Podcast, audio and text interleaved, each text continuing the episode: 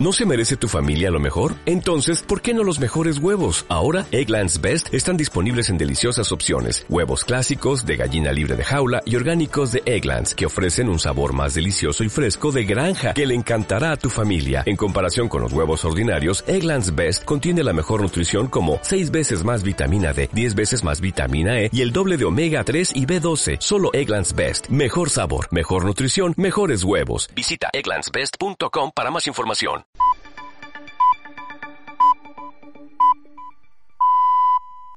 89.7 Cope Madrid Sur y 100.5 Cope Jarama.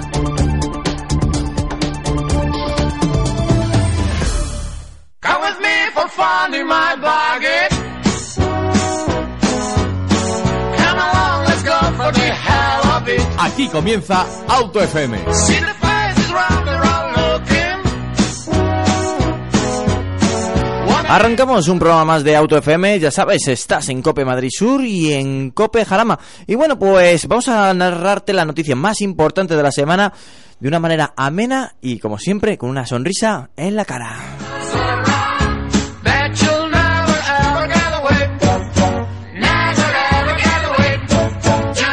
Bueno, hoy quería comenzar a, contarte una de esas cosas que, que nos sorprenden cada día más y, y yo creo que sobre todo a nuestra mesa, ya sabes, al equipo de Auto FM.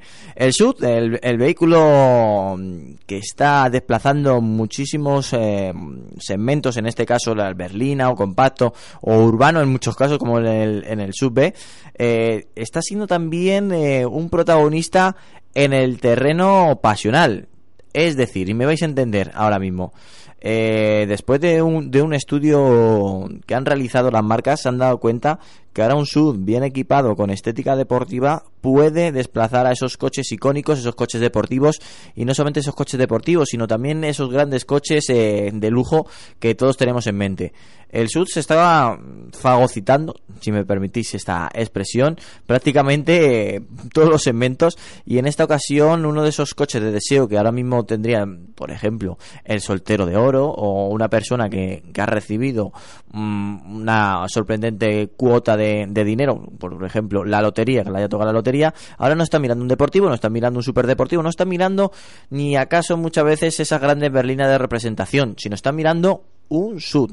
Un sud, eso sí, claro, por supuesto, un sud deportivo, un sud de, marca premium en muchas de las ocasiones, pero están mirando ese concepto de coche que hace unos años nos hubieran dicho que el SUV iba a también a desplazar ese tipo de automóviles y hubiéramos dicho tú estás loco. Pues es así. Ahora la gente no quiere un superdeportivo. Ahora no quiere, la gente no quiere un cabrio. Ahora la gente no quiere un deportivo. Cuando la crisis de los 40, la crisis de los 50. No, no, no. Quiere un sud. Yo me he quedado también con la cara posiblemente que hayas puesto tú.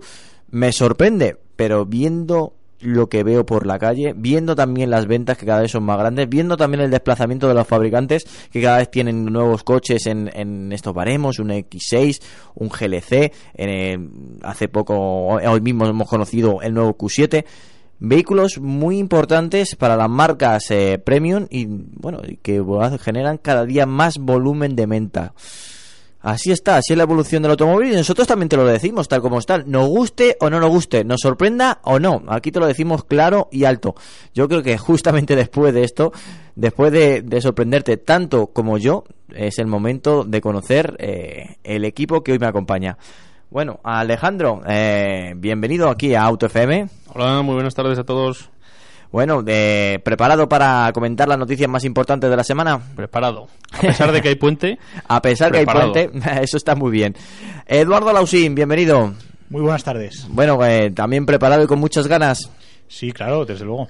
Ay, esto es importante, ¿eh? La- luego nos dice la, la gente, ¿qué tomáis para tener esta energía? Sí, bueno, hay que hacerle la competencia a la gente que hay por aquí, ¿eh? se está poniendo, se está poniendo muy malvada últimamente. Bueno, pues con este equipo arrancamos.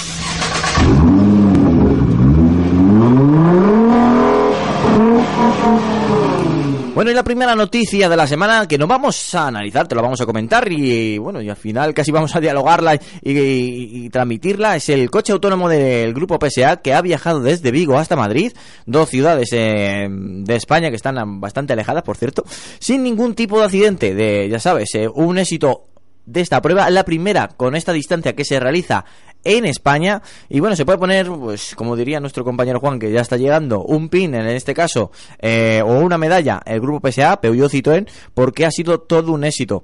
Eh, ha hecho este recorrido en varias etapas porque se han montado distintas personalidades y también compañeros de prensa para ver que de verdad funcionaba, que no había ningún truco, que no había un enano que conducía por detrás, como pasaba con el coche fantástico cuando lo vimos eh, hacer de esa manera autónoma hace muchísimos años, que al final había una persona en el respaldo, ni muchísimo menos. Esto funciona de verdad. Bueno, según Citroën y según Peugeot, eh, a partir de 2020 esta tecnología eh, llegará. Es más, es una, será una prioridad de la industria automovilística. Y bueno, que ellos han demostrado que la tecnología la tienen, que por supuesto seguirán avanzando, pero que lo que veíamos ah, no hace tanto como un futuro muy lejano es ya un presente. ¿Qué opináis de, de este futuro tan presente, de este coche autónomo?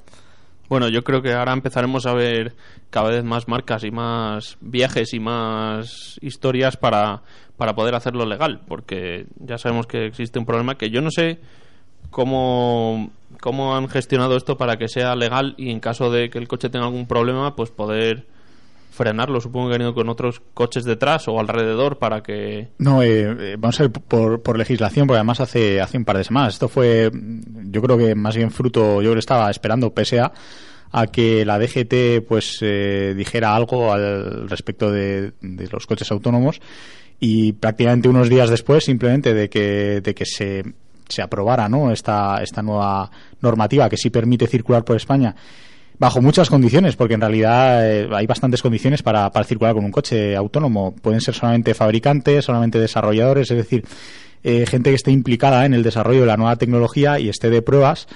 Eh, y además tiene que ser en sitios, eh, o sea, solamente en autopistas, o sea, no, no pueden circular por, por ciudades.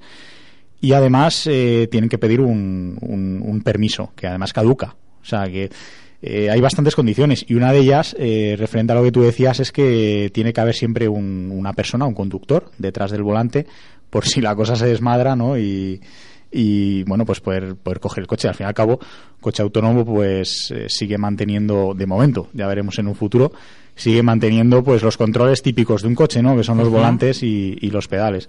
Entonces, pues sí hace falta, sí hace falta ese, ese conductor. Pero ese conductor se tiene que hacer un viaje Vigo, en este caso, Vigo-Madrid, pendiente de que el coche no haga nada raro. Quiero decir, A eso, a eso iba. Eh, no vas disfrutando del viaje ni del paisaje, vas pendiente de que el coche no le dé un... Claro, bueno, de momento eh, se supone que es el desarrollo, ¿no? Eh, Sí, entonces, sí, sí. Esto en teoría no debería de ser así, pero sí que es verdad que sorprendió un poquito, precisamente por lo que tú dices, que mm, eh, la persona que estaba al volante muchas veces en el vídeo, ¿no? Que nos ha enseñado, que nos ha enseñado diferentes canales de televisión o, o lo que sea. eh, la persona que estaba al, al- al volante, por decirlo de alguna manera, eh, sí que estaba distraída o leyendo un libro o haciendo lo que sea, ¿no? Pero claro, es que si no, tendría que estar sentada mirando delante, pues a ver qué, qué hace el coche, ¿no? Bueno, en realidad lo que sí podía hacer y debía hacer era eh, accionar los intermitentes para adelantar, porque eso el coche, no sé si por motivos eh, de legislación o por motivos de desarrollo o por lo que sea, el coche no adelantaba solo. Eh, había que, bueno, sí adelantaba solo, pero había que indicarle al coche que tú querías adelantar. Claro. Entonces, eh, nada, era simplemente poner intermitente y el coche adelantaba solo. Pero a lo mejor es porque esa acción todavía la tiene que hacer un ser humano legalmente. No lo sé. lo- No lo sé. De todas maneras, me, me sorprende ahora mismo, o sea, me, me viene a la cabeza una duda que, bueno, siempre me vais a llamar pesado por el tema de adelantamientos, pero en una carretera de tres carriles, un coche autónomo, ¿qué hace? Si se encuentra un coche lento por el carril central, que es lo habitual en estas carreteras españolas, ¿qué hace? Adelanta por la derecha, se salta dos carriles a la izquierda y adelanta, ¿qué haría? Es que, Yo, claro, mira, si, si hoy pasase- casualmente, Sí. hoy casualmente están comentando esa tecnología con el Audi A4 que tiene algo parecido, no llega a ser al 100% autónomo, pero cuando hay mucho atasco eh, puedes tener una opción de, de establecer el. Sí, el traffic assist que al final eh, no solamente te hace arrancar y circular él solo, eso sí tienes que ir con las manos en el volante, eh, cada vez que, que arrancas y frenas, frenas y arrancas en, en, pues un atasco normal, lo que tenemos establecido como atasco, aunque haya curva, el coche va, va a girar él solo, pero y si se da cuenta también de que hay un coche estropeado en un lado y que el resto del coche es, que hay delante suya lo está bordeando. El Audi, el reconocimiento que tiene, en la centralita que tiene este gran sistema, lo reconoce y hace, y hace ese cambio también de, mm, de circulación o de sentido para bordear el coche o el accidente que tiene o a su derecha o a su izquierda. Es sorprendente. Eso ya lo lleva un coche que está ya a la venta. Sí. Bueno, Sí. que va a estar a- Bueno, el Audi A4 nuevo lo Sí, lleva. sí, por eso. Yo, Eh, yo tengo yo tengo cada vez más claro que el tema de- del desarrollo del coche autónomo está más avanzado de lo que realmente no, yo creo que nos están vendiendo. Sí, sí, sí. Por una cosa tan sencilla, nos ha pasado muchas veces quien no ha cogido un Volkswagen con este sistema de, no sé si era el Lane Keeping Assist o algo de esto, no sé ahora mismo cómo Sí. lo llaman. El coche en realidad tiene función completamente autónoma, es decir, el volante, eh, hombre, a lo mejor una curva muy cerrada, pues no, tampoco lo he probado, pero probablemente no. Pero en, en carretera, prácticamente en las curvas que encontramos en una carretera, en una autopista, el coche va corrigiendo la trazada mm, perfectamente. Y, Sí, y además muy suave. Claro, y si te avisa, yo creo que es simplemente por un tema de que no pueden vender un coche autónomo, ¿sabes lo que digo? Eh, pero bueno, hay otros coches eh, como Infinity con el Q50 que es aún más suave porque, bueno, eh, para que los oyentes lo sepan, el- no hay conexión física entre, entre volante y ruedas. Entonces, eh, claro, eh, las ruedas, de hecho, tiene una opción el coche que es para mantenerte en el centro del carril y el coche pues va dirigiéndose en el centro de- de- del carril, va perfectamente por el centro del carril y tú no notas nada en el volante porque lo que giran son las ruedas y no el volante. Entonces, pues estos sistemas, al fin y al cabo, es, eh, es afinarlos o, o simplemente esperar a que, aunque sean legales. Pero por eso me- no, no me sorprende. O sea, eh, estamos haciendo, esta- estamos viendo, estamos asistiendo, en realidad, a una evolución de, de estos sistemas autónomos que ya lo tenemos en prácticamente todos los sistemas de ayuda a la conducción de, de cualquier coche moderno. Es verdad, eh, y, y como bien he dicho al principio, que muchas veces eh, nos quedamos eh, a veces con los ojos abiertos diciendo cómo ha evolucionado esto. En lo que era antes un futuro muy lejano, ahora es un futuro presente, por no decir ya presente. Y eso mm, costará a mucha gente darse cuenta que, que eso ya existe. Sí, bueno, de todas maneras, eh, volviendo al, al, al coche de PSA, que nos hemos ido a todas las, a todas las Sí. marcas, hemos hecho un repaso. Eh, el coche ha- han elegido, bueno, es un prototipo, pues no temprano, porque si no me equivoco, llevan ya 10 años desarrollando tecnología autónoma en PSA en varios campos. eh. Estamos hablando de sistemas de ayuda a la, conducción, estamos eh, hablando de sistemas de parking autónomo y ahora ya pues un nivel superior que es el de la, de la, de la autonomía completa, ¿no? Total. Eh, el coche eh, escogieron un C4 Picasso, Gran Picasso, la versión grande, eh, básicamente porque el maletero, ya hemos visto alguna foto por ahí, está llena de artilugios, eh, de cables y de, y de sensores por todos lados. Y que podrían fallar, como por ejemplo. ¿Qué como- podían fallar? Nada, electrónica puede fallar. Eh, podrían fallar, pero bueno, eh, está, está el maletero lleno, pero bueno, nos dice PSA que, que mm, esto en realidad dentro de una, una cajetilla, a lo mejor del tamaño de un móvil, puede bastar en cuanto, en cuanto esté en producción. Así que todavía queda, queda tiempo. Pasó de, de Vigo a Madrid, pero en realidad el coche está ya en Francia, o sea que eh, les ha salido bien el proyecto. eh, por una parte es una buena noticia porque es una inversión, además que España Sí. haya, haya aceptado la, la conducción autónoma para el desarrollo en sus carreteras es una, es una ventaja ¿no? para, para el desarrollo y la inversión y, y para que se interesen ¿no? las marcas en, en España no solo ya en el nivel productivo sino también en el, en el nivel de desarrollo Y es importante también porque este vehículo se fabrica en Vigo, que también es otro de los, mo- de los motivos que se ha elegido. Efectivamente. Pero bueno, eh, por otro lado, pues eh, bueno, yo, yo ya lo sabe todo el mundo que me conoce, no soy defensor del vehículo autónomo, así que tampoco voy a ponerme a defender mucho este coche. No, pero visto cómo conducen algunas personas, a lo mejor sería buena idea que tuviesen modo autónomo. Bueno, a mí, a mí todavía tienen que convencerme bastante. Bueno, yo creo que es el momento también de, de contaros a todos los oyentes que hoy hemos conducido el nuevo Audi A4 y el nuevo Audi Q7 y que te vamos a contar lo que hemos sentido a los lomos de estos coches, estos oh, grandes novedades de la marca de los cuatro aros. Dos coches que, por cierto, tanto el A4 como el Q7 actualmente hasta, hasta la llegada de los nuevos vehículos funcionaba muy bien comercialmente, con lo cual eh, Audi tiene un reto muy importante, es seguir con ese nivel de ventas y tan bien y, tan alto. Y en- vamos a comenzar, si os parece bien, en la Berlina, en la Berlina, el nuevo Audi A4. Uno de esos coches que, que siempre nos hemos preguntado, eh, la evolución estética, pues al final, eh, como conocemos que Audi mm, saca un modelo rompedor y a partir de él hace un desarrollo poco a poco, generación en generación, cambia, cambia mm, sus grandes pinceladas del vehículo, pero no recuerda a la anterior generación. En este caso nos pasa algo parecido. Ha crecido, aunque parezca que no. Es ahora es más grande, más largo, es un pelín más bajito y es más ancho. ¿Qué quiere decir de esto? Ahora, pues en los asientos traseros eh, casi hay más de 2 centímetros eh, de espacio mm, extra con la anterior generación. Eh, el interior, eh, para ir cinco personas, se nota que es un pelín más ancho, se va más cómodamente. Y no solamente esto, que también es muy importante, al ser más bajo tiene un centro de gravedad más, también pues se ha, bajado.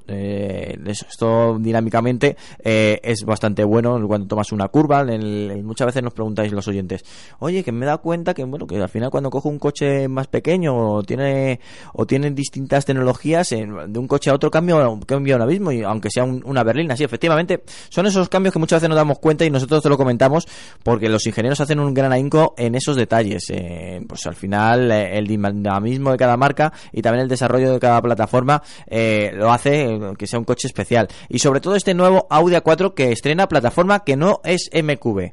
Por cierto, Alejandro, es una plataforma que la han diseñado expresamente para vehículos de, de, de- de lujo, en este caso para Audi, y que bueno, que el futuro Audi A6 también lo tendrá y que compartirá con el Audi A4.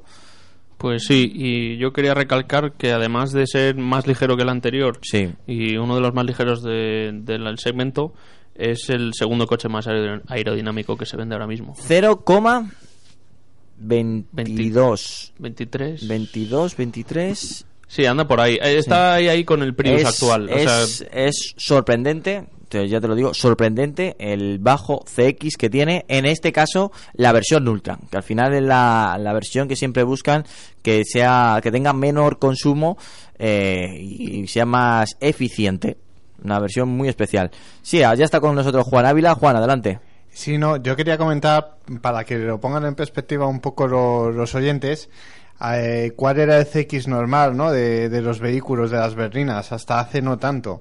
Estamos hablando de que hace 10 años lo normal era un 0,31, 0,30, algunos se atrevían al 0,29, 0,28. Eh, ha ido progresando lógicamente las versiones Ecomotive de muchas marcas pues eh, tocando un poquito el suelo carenado tocando pues las rejillas tocando los retrovisores tocando los neumáticos con menor perfil, bueno con menor eh, resistencia a la rodadura y algunos detallitos más pues lograban quitarle un 0,01 más pero 0,23 estamos hablando de palabras mayores. ¿eh? Esto, para que se hagan una idea, lo normal puede ser ahora un 0,27, 0,28. Habría Mira, que habría que hacer no no habla, habla. eh, un Fórmula 1 tiene más o menos 0,7, entre 0,7 y 1,1. Depende de la carga. eh, es, eh, bueno, eso es eh, muy elevado, pero también hay que ponerlo en, eh, porque, eh, eh, o sea, hay que poner en perspectiva. claro, ese porque, es el tema. Claro, el, Fórmula 1 iba a está, otro- sí. está diseñado para generar drag, resistencia aerodinámica para poder mantener a altas velocidades el coche en las curvas. Eh, pero para que no se fueran tan tan lejos, ¿no? Yo puse el ejemplo de otras berrinas eh, no hace mucho tiempo para que vieran que ese 0,23 puesto en perspectiva es un coeficiente aerodinámico bastante bueno. Pues mira, estoy viendo aquí el A4B5 del año 95 tenía un coeficiente de 0,31. ¿Qué te he dicho? Fíjate. Eh, vamos a hacer, yo creo que es un dato muy importante, lo Y se traduce en otra cosa. bueno, en, desa- en desarrollo, sobre todo en desarrollo se Se traduce. traduce en otra cosa que es que eh, muchas veces cuando vemos unos deportivos decimos, bueno, esto tiene que tener un coeficiente aerodinámico brutal. Y muchas veces tienen mucho más que las berlinas de calle porque la, mm, la premisa del deportivo es ser atractivo estéticamente y conseguir prestaciones y conseguir... Bueno, pues- pero no es el consumo. Alejandro, ¿has encontrado exactamente el Super CX que tiene este nuevo Audi Sí, A4 lo que yo decía, Ultra? 0,23. 023. 0,23 brutal. Vamos a, vamos a, vamos a, esto es un dato muy importante. La anterior generación, Eh, pues algo así como 0,28 o algo así. Claro, estamos hablando de hace 10 años decía que es 0,31, Vale, la- la vamos a poner 0,28. Quiero que para que los oyentes se pongan en perspectivas. El de 0,32, la- el, el dato que nos has dado es Era el A4 de 95, del año 95. El O sea, A4. el, el B5, este es el B8 Perdón, eh, o el B9. Hace 20 años, un poquito más. Claro, la por eso, por eso quería A el, ver, el Audi empecé un poco A- más reciente. el- bueno, el Audi A4 del año 95 Sí, 0,31. 031. Pare- no parece mucha diferencia, pero es una burrada. Sí, es muchísimo. Mira, el muchísimo. A4, el A4 actual, 0,29.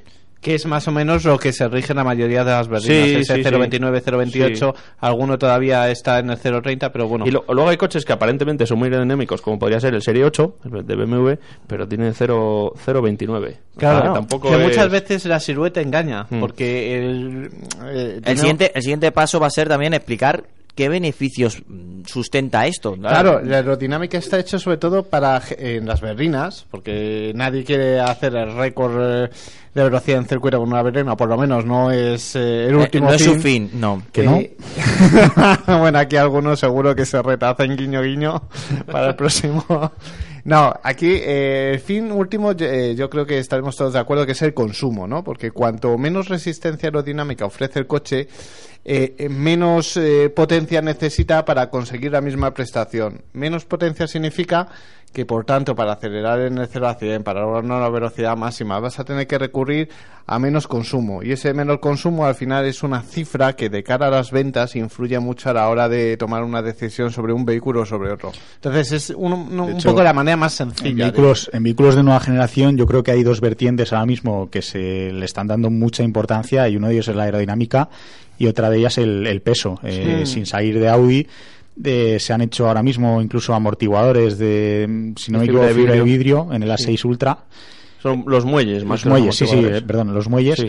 que bueno, eh, reducen, no sé cuántos son ahora mismo, pero bueno, un, Creo que eran do- dos kilos por cada uno Puede o ser eh, así. un muelle, el que no lo haya tenido en la mano nunca, un oyente, eh, puede parecer poca cosa, pero la verdad es que un muelle metálico pesa bastante. Yo he Mm. tenido uno de estos de fibra de vidrio nuevo y la verdad es que no pesa, no pesa nada, ¿no? Entonces, eso multiplicado por cuatro, más luego otros cuatro kilos que, quiero decir, a lo mejor estás haciendo reducciones entre generación y generación de 100 kilos y 100 kilos son, son, son Y muchos. además llevan más equipamiento y más Claro, y teniendo en cuenta, teniendo en cuenta que el motor también evoluciona, ¿no? Claro. Entonces, eh, También los motores reducen peso. sí, bueno, Sí, sí, de hecho, menos eh, piezas y menos... el downsizing este de moda de, de los motores pequeños, uno de los beneficios, eh, además de, bueno, que eh, en teoría cuanto menos cilindrada, pues menos hay que quemar, ¿no? Mm. Por, digamos por teoría. Pero eh, también cuanto menos cilindrada, más pequeño es el motor, menos material y por tanto menos peso. O menos inercias tienen también las piezas y menos averías, en También, o sea, que son. Y, y bueno, y, y luego a lo mejor ya. eh, igual me estoy pasando, pero yo creo que no. Cuanto más pequeño el motor, eh, más puedes ajustar en realidad el motor en el vano motor. Y, eh, un poco de y hacer el. Sí. No, no, son- no, pero digo, no, Ah. ya no en la vertiente del espacio, sino en la vertiente a lo mejor de la, de la aerodinámica. Si Ah, puedes hacer un motor más pequeño, el frontal a lo mejor puedes reducirlo, puedes bajar la altura, puedes. abajo, sí. Claro, o sea que, bueno.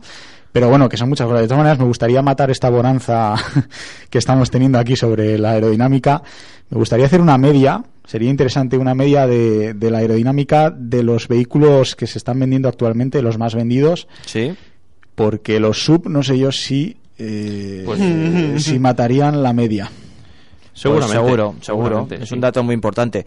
Bueno, pues aparte de, de estos detalles técnicos, aparte de, de habernos montado y haber notado una percepción de calidad superior de la anterior generación, eh, sobre todo en el interior, eh, lo hemos dicho muchas veces aquí en Auto FM, el interior de Audi eh, posiblemente eh, sea la referencia actual de- del segmento premium eh, por diseño y por calidad. Un salpicadero de, de Audi siempre estamos hablando de, de un toque especial. En este caso, el- un sistema de aireación totalmente continuo. eh, cuando te sientas y lo ves, te impresiona. Es algo que llama mucho la atención, Alejandro, porque no es, no es algo normal. No tiene Sí. las típicas bocas de, aire. es. Es. totalmente continuo. Es que los coches en general parece que tienen tubos y de ahí sale aire. Sí. Pero en esto yo creo que en este coche eh, lo han incorporado muy bien al salpicadero y se disimula bastante. Parece de hecho la decoración del propio salpicadero. Pero pregunta, es, es que no, no, no lo he, no me he montado todavía en el A4 nuevo. ¿Es, ¿Es una continuación de la moldura como en el Passat? O sea, no, es, es aireador, es tal cual. funcionable. ¿Qué es lo que te sorprende? Sale aire, no es estético. Sale aire por la sale salida de aire. sale- sale- claro, todo esto viene por qué? Porque la- lo que ha dicho exactamente Eduardo tiene su sentido. En el, en el Audi, en el, en el Volkswa- Volkswagen Passat eh, nuevo, el de nuevo, el, el que ahora Sí, nueva generación, nueva sí. generación, eh, tiene algo parecido, pero simplemente es estético. Tiene las tres paletines para salir aire, pero es- eh, está tapado. Aquí no, aquí sale Sí, aire es que de verdad. ¿eh? lo- los airadores en muchas ocasiones han sido un elemento completamente olvidado y muchas veces tan compartido entre modelos de un mismo grupo que, que realmente ya casi ni se integraban en el diseño. eh, hemos llegado ahora a eh, un momento en el diseño de los coches actuales en los que eh, estilísticamente se integra, como, como estábamos hablando del Passat, en el que se integra el, el, pues el airador en el diseño. Es decir, eh, es, es continuo, tiene toda una moldura que en realidad lo que hace es ocultar el, el airador y parece que no tiene aireadores el coche, pero en realidad sí los tiene, dos, los, los típicos y luego pues eh, la moldura del central. Pero bueno, este A4, pues según decís, parece ser que es, que es funcional. Yo no sé si qué ventajas aporta, si es por un tema de, no sé, si a lo mejor mejora la eficiencia del, de A la- lo mejor al salir el flujo del aire o algo, no a lo sé. mejor es más cómodo por el hecho de que hay como más superficie de salida de aire y sale más despacio el aire. Eso o, iba a decir, y pregunto, más por confort, a lo mejor. ¿Cómo lo regulas? Porque no debe ser, un- quiero decir, ¿tiene regulación, Antonio? Sí, tiene regulación y eh, aparte el tacto de los botones, que eso siempre nos lo ha dicho Alejandro. El tacto de los botones de Audi es distinto porque hay una persona siempre que solamente lo han contratado para hacer clic, clic, clic, Sí, clic, para clic, el clic, sí. Pues lo hace. lo hace correctamente. Eso quiere decir que esta persona hace su trabajo. Sí, y lo aparte no solamente eso, eh, para darle fuerza o dinamismo al flujo de aire hay distintos modos, eco, normal, eh, más, más, más sí, power. pero, pero me refería al... al, al se corta, se típico- cor- de un lado, de un lado se corta y se lleva todo, toda gran parte de un lado y luego el central. Está medio dividido, pero está todo seguido, que es visualmente muy impactante. Pues va a haber que aprender ahora a usar A regular el aire, No, sí. pero Audi, Audi últimamente, en sus últimas generaciones, sí que está dándole bastante bastante importancia a los, a los aireadores. A mí me sorprendió muchas... O sea, cuando me, est- me estoy acordando ahora mismo, cuando habéis dicho de los aireadores de la 4, me estoy acordando ahora mismo de los aireadores de la 3 nuevo, que Hmm. son o del, O de la 1. o del, o O del, los del TT. del TT o los Sí. de- bueno, que son, quiero decir, elementos de piezas de diseño dentro del propio coche. De hecho, parecen motores de Mm. avión vistos de frente, incrustados ahí en el salpicadero. Y además, de hecho, en el TT viene la propia regulación en la propia Sí, salida sí. del aire. Sí, cosa sí, es que una, una evolución es de, de lo que diferente. había en el A3, Bueno, más o menos. Que hay, que, hay que tener en cuenta una cosa, que Audi ha hecho de los interiores de sus vehículos la marca de la casa, por así decirlo. Entonces, donde no puede fallar nunca un Audi, entiendo, es en el interior, porque es una de las marcas, o sea, una de las señas de identidad de la marca, y es uno de los motivos, no el único, pero sí uno de los principales motivos por los que un, un cliente eh, puede optar a comprarse un Audi en vez de cualquier otro coche de su mismo de su mismo nivel de precio, ¿no? Sí, por es esos que interiores. El, el exterior, pues bueno, lo ves cuando entras y sales y tal, pero el interior es donde vas a estar. Claro. Eh, cuando lo conduces, entonces es un, vamos, a lo mejor antes no, pero ahora sí que Sí, yo no- sí que es una de las partes más importantes. Yo no de- soy, yo no soy mm, franco ni, decara- ni declarado seguidor de, de Bach ni de Audi, pero sí que los interiores reconozco que son, en fin, Están muy logrados. yo incluso me atrevería a, a decir que son, son Yo- referencias. son referencias seguro, de eso no nos cabe la menor duda. Y ahora también lo curioso es que el, el- bueno, eh, el- lo que hemos visto en el Audi A4 es prácticamente lo mismo que lo vemos en el Audi Q7. Es decir, el salpicadero del Audi A4 es muy similar eh, estéticamente, dinámicamente, en temas de calidad, que en el Q7. ¿Qué significa esto? Que es un diseño que es válido tanto para una berlina como para un sub de grandes proporciones y no solamente esto, sino que al final es un diseño que, que se acoge perfectamente para estos dos vehículos. Está muy bien Sí, yo, logrado. yo me acuerdo en el Salón de Barcelona eh, este año, me acuerdo que tenían expuesto un Q7 y yo el Q7 no puedo defenderlo todavía porque no, no soy capaz de asimilar su diseño exterior. Pero me subí en él, Ahora hablamos del Q7 y ahora lo, lo vas a entender, por lo menos desde mi punto de vista. no sé si me vas a convencer, ¿eh? No, pero bueno, lo que decía es que, el, eh, precisamente hablando de la calidad de interior del Q7 era, era abismal. O sea, yo me metí, era, me acuerdo del anuncio aquel de- del, del síndrome de Stendhal, ¿no? Que hacían en, con el anuncio del- de la 8. Y la verdad es que casi fue así, ¿no? Fue un interior increíble. Si dices que la 4 es similar, eh, mantiene unas calidades similares y un diseño similar, pues bueno, eh, bienvenido sea. Bueno, pues sí, ahora vamos a hablar de cómo funciona una 4 en carretera. Pues hombre, eh, se nota mucho más ligero, se nota más dinámico, eh, tiene un toque más deportivo que la anterior generación, eh, pero también hay que tenerlo claro. Siempre se ha buscado en esta berlina, a no ser que nos metamos en un S-Line o nos metamos en, en un paquete más deportivo, cierta comodidad. No se ha olvidado esa comodidad, que eso también es importante, sobre todo pues para mucha gente que lo que busca hacer muchos kilómetros en este vehículo. No es nada incómodo, es más, eh, al ser un pelín más ancho que la anterior generación, se puede tener mejor, unos asientos que te envuelven mejor el cuerpo y, no, digamos que no te chocas con el que tienes al lado y se nota pues mayor amplitud dentro. Está mejor elaborado eh, la habitabilidad en, el, en todo el, en todo el habitáculo. Y algo también muy curioso en todos los sentidos, se escucha menos el motor y la rodadura. Está mejor elaborado acústicamente. Eso es algo que yo valoro mucho de los coches modernos y es que sea cómodo y silencioso. Antes no, antes cuanto más ruido mejor, pero bueno, hay, casos y ca- sí, seguramente. pero a mí que a ver, no es una decisión importante de compra, pero sí que al final, mm, si visto lo visto, pasas bastante tiempo en el coche, pues quieres que haya tranquilidad y silencio. Y... Eh, eh, ¿Tenéis medidas, Antonio? Eh, ¿Sabéis si es más pequeño, más, más Es grande? más largo y es más ancho y más bajo que la anterior generación. Y es que Aunque ahí- no lo parezca, que eso también es algo que, que han dejado entrever, decir, no queremos que parezca más grande que la anterior generación. Pero lo es, ¿no? O sea, Lo es, es. es más grande, ¿no? Sí, además hay dos centímetros extra eh, de en el, Al espacio espacio. de rodilla. No, con Antonio, el- pero, pero no me refiero de interior, me refiero sí, de- también de fuera, ¿eh? exterior. sí. Vale, vale, o Pero sea, luego esa- aparte se ha aprovechado, porque Vale, uno de los motivos en- que sí. algunas críticas que hemos recibido, que hemos visto, es que la parte de atrás era a veces muy estrecha Ese- del Audi A4. Ese tipo de berlinas se están acercando ya a, la- a las de segmento siguiente. Hay, hay, hay una cosa que quería comentar sobre las, do- las dos medidas, ¿no? La de los asientos, y, o sea, la de la parte de atrás y la de la medida total de la berlina. La de la parte de atrás, eh, yo por las continuas pruebas que he leído en todos los medios a lo largo de, de todos estos años, la mayor crítica que siempre se hacia la 4, no sé si estaréis conmigo de acuerdo o no, son los asientos de atrás. A los alemanes en general. Sí, Sí. que eh, suelen ser estrechas y poco espacio para las piernas. Mira que los Es- alemanes en general son altos. pues fíjate que es siempre la crítica y parece mentira que dices, bueno, en un año hacen la crítica. Pero ¿sabes pues por en la qué? siguiente generación lo mejorarán ostensiblemente. No, pues sigue siendo la ¿Sabes mayor. en, en parte por qué?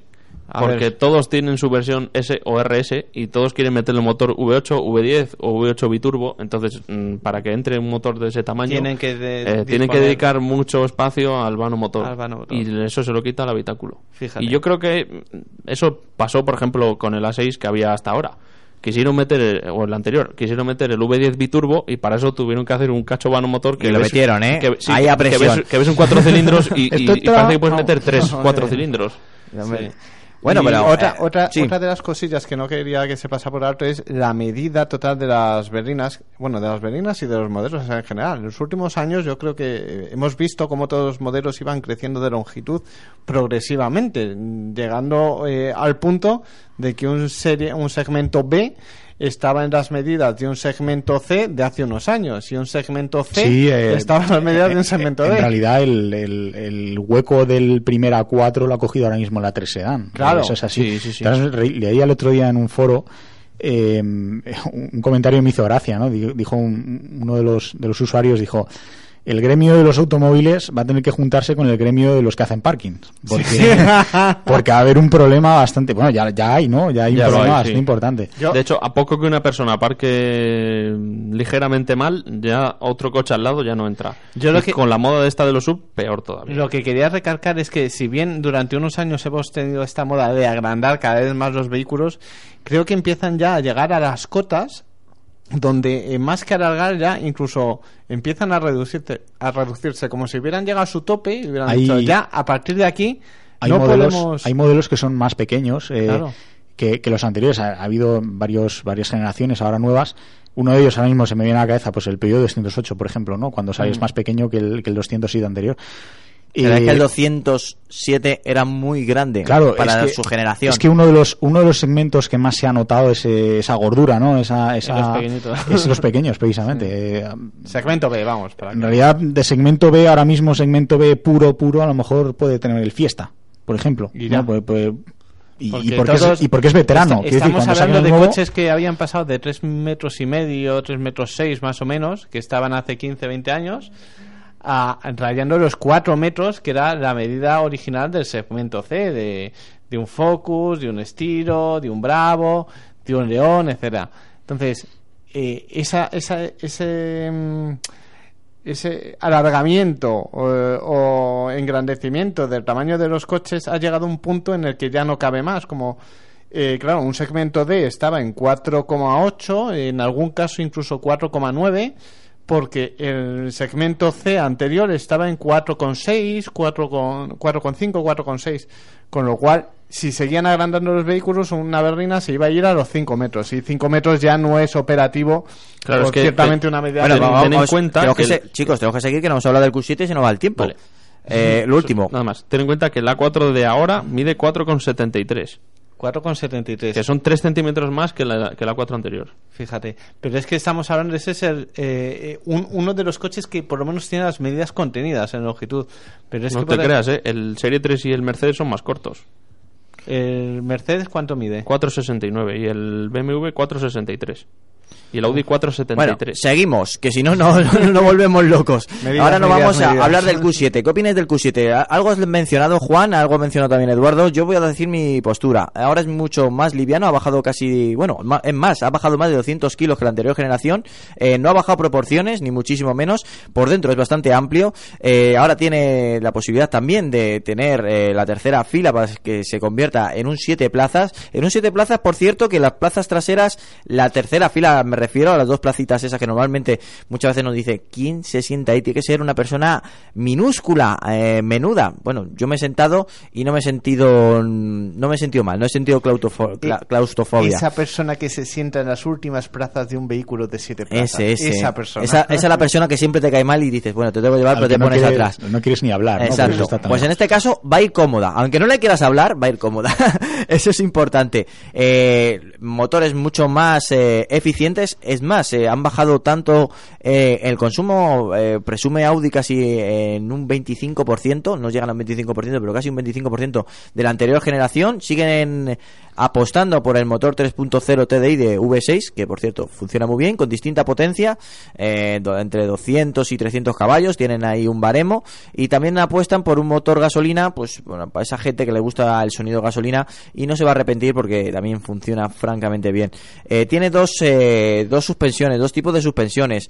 Una tiene una suspensión eh, dinámica, pero es mecánica, en este caso es electrónica, que, que tiene la opción de pues ponerse un pelín más dura si le tocamos o seleccionamos la conducción dinámica, o ponerse un pelín más confortable si pues queremos ir tranquilos por la carretera, o, el toque road para que no sea tan rebotona y tan dura, pues si nos metemos por un camino. Y lo tiene pues la neumática, que eleva eh, unos centímetros eh, la carrocería para meternos en, en una pista, no tengamos ningún problema. Es más, nos podemos meter hasta una pista un pelín complicada, que el coche responde bien, la tracción 4 al 100%, todos los Q7 son tracción 4. Y bueno, eh, algo que no se nos puede olvidar. eh, el cambio de diseño. El cambio de diseño también es, eh, es importante porque han reducido el centro de gravedad bastante, eh, con lo que se da, te das cuenta al conducirlo, al bajarlo, por ejemplo, hemos tenido la oportunidad de bajar un puerto y cuando frenas en, en un apoyo no te da la sensación que el, que el culete del coche te va a adelantar, ni muchísimo menos. Ahora va mucho más aplomado que la anterior generación, funciona francamente bien, acelera también mucho más rápido, consume menos porque también pesa menos y al final las formas, aunque sean las mismas proporciones y el mismo tamaño, eh, no te recuerda a un coche tan grande y, ¿por qué no decirlo? Eh, a veces eh, desmesurado en algunas proporciones. Este coche es más es más civil, es, es más cercano y a lo mejor en los tiempos que estamos viviendo, que, que estamos saliendo de una crisis muy dura, eh, hay gente que no le, no le gusta aparentar tanto para llevar el Q7 a lo mejor de esos tamaños, del tamaño anterior. Lo Yo- dejo ahí. Sí, yo quería dar unos datos, empezando porque hablando mm, del anterior, bueno, de la 4, de lo que hemos hablado antes, el coeficiente aerodinámico ha bajado de 1,06 a 0,92. Para que veáis la diferencia entre una 4 y un Q7 en términos aerodinámicos. ahí es nada que es básicamente una burrada, vamos, es una pasada. Y luego Eso que ha bajado de altura, yo creo, ¿no? El Sí, ha Q7. bajado bastante, sí. Y sobre todo ha bajado de peso, hasta 350 kilos respecto al anterior. Que son, y no es por desmerecer a la competencia, 400 kilos menos de lo que pesa un Mercedes GL. 400 kilos. Es como llevar a casi 5 personas permanentemente en el coche. De todas maneras, eh, el GL es bastante antiguo eh, todavía. Sí, sí, que lo Sí, van sí, a no, renovar, pero en pero, que para que... que- nos hagamos una Sí, idea. sí. eh, Es importante también a veces comparar con la competencia para que veamos también la evolución de los vehículos. Pues sí. Eh, Y del diseño, yo cada vez lo veo más a mi gusto, pero Sí, dilo, todavía, dilo, sin ningún problema. Todavía mm, no le veo, no le he cogido el gustillo a esta versión, a esta última versión del Q7, porque el anterior a mí era el que me gustaba y este tiene unas líneas más rectas y lo, lo que más me gusta de todo es que ya no parece tan, tan todoterreno, no parece tan Sí. sub, parece más un Avant un poco más alto y eso me gusta. Pero las líneas son demasiado rectas para mi gusto todavía. Eduardo. Eh, sí, no, una de las mayores críticas que ha recibido el Q7, y hemos hablado varias veces aquí, ha sido el tema de que ha perdido un poquito de, de presencia. ¿no? Eh, Antes el Q7 era un coche muy imponente, llamó mucha atención en, su en el momento de la salida. Mucho más agresivo a lo mejor. También es verdad que lo veíamos tanto que decíamos, ostras, un monstruo por ahí que viene. No, pues ahora parece ser que sea, es un poquito más comedido. eh, no sé, pero en realidad por diseño, porque las proporciones son, son muy, muy similares. Eh, yo el- ya lo he dicho antes, a mí el Q7 todavía no me ha conseguido encandilar por diseño eh, y está un poquito lejos de hacerlo. No porque me parezca feo, cuidado, pero, pero sí que es verdad que no sé, hay detalles que no, no es que no me gusten, sino que me parecen insípidos, sencillamente, insípidos. Es un coche, vaya, no es un coche de, de mi gusto, de mi agrado visual. Eh, otra cosa es el interior, eh, ya lo comentaba antes, me parece, me parece una absoluta pasada el interior, eh, una calidad increíble, eh, una tecnología ahora pues eh, modernizada porque en realidad eh, se acaba de mostrar la teoría que hemos dicho antes, ¿no? Eh, una reducción de, o sea, una mejora de la aerodinámica y una reducción del peso pues eh, resulta en lo que has dicho tú, Antonio, unos eh, consumos mejorados en un 25%. De todas Eh, formas, es una burrada. Tengo que decir Casi que, un 25, ¿eh? Bueno, a pesar de que ha reducido el peso, algunas versiones como el diésel de 272 con la caja de cambios de 8 marchas y 7 plazas y demás, mm, pasa de 2.000 kilos fácil. Sí, 2.000, bueno, pero 2.135. estamos hablando de un Entonces, tamaño bastante grande que ahora claro, es mismo que estás hablando pesa que la- menos de 2 claro, toneladas. que la competencia está en 2 toneladas y media. Claro. Ese es el problema. Ahí y es está. un problema, porque claramente es un problema. Y es que me sorprende que el consumo homologado sea de 5,7 en la versión 3 litros TDI de 272. Impresionante. 5,7. Él es el homologado, recordemos Sí, sí. que es el homologado. Pero el ya como homologado ya me parece una cifra muy, muy buena. Bueno, pues ahí está el Audi Q7 y el nuevo Audi A4. Algo que más que, que mencionar, Alejandro, que te haya llamado la atención en los motores. Yo son motores muy enérgicos, son motores que están pensados al final. eh, son, es un coche de, de alto de alto standing, un Q7, y no han pensado en un cuatro cilindros.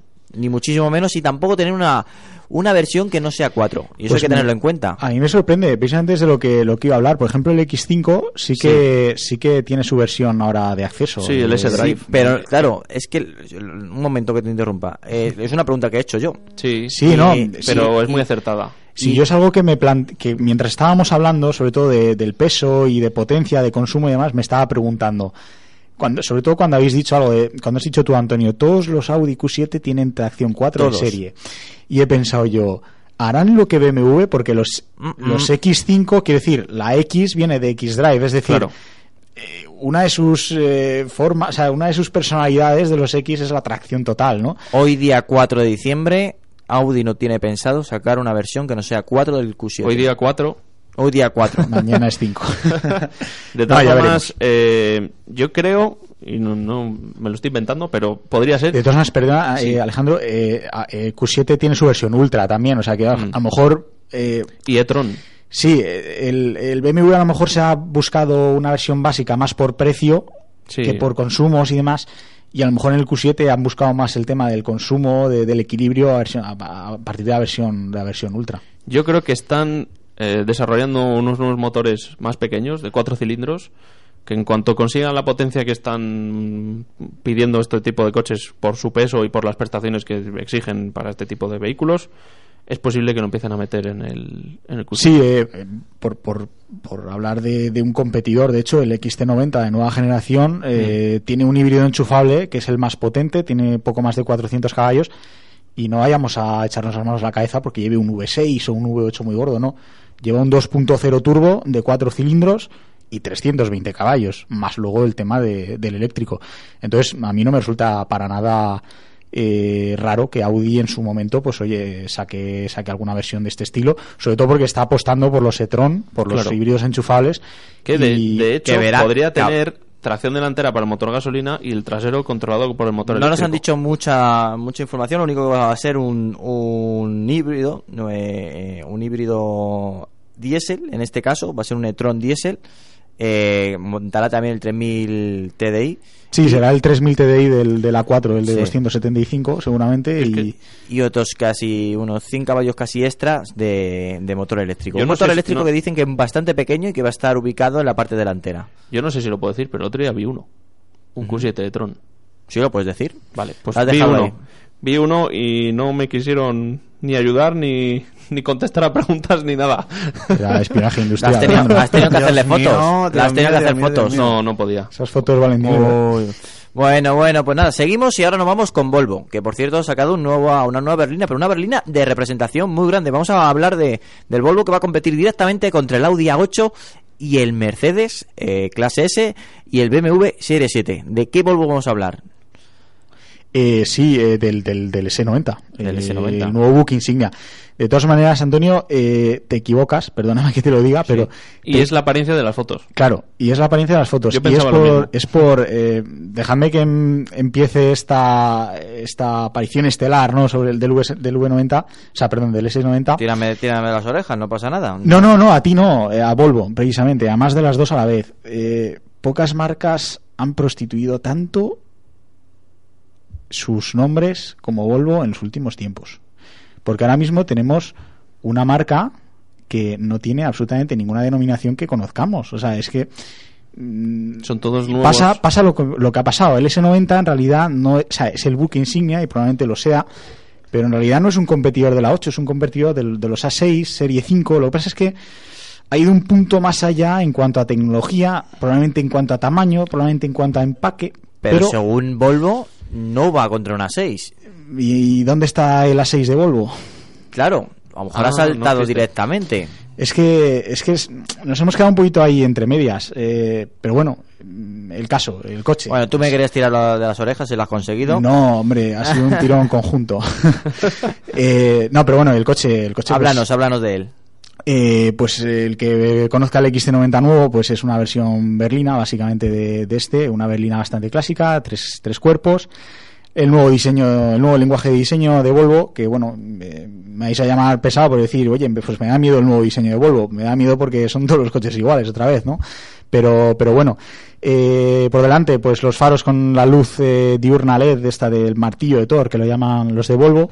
Por detrás veníamos Alejandro y yo diciendo que, que se han pasado un poquito con el tamaño de, de las luces. Yo las he sacado buen precio al plástico ¿no? para, para fabricarlas y la verdad es que son enormes, pero bueno.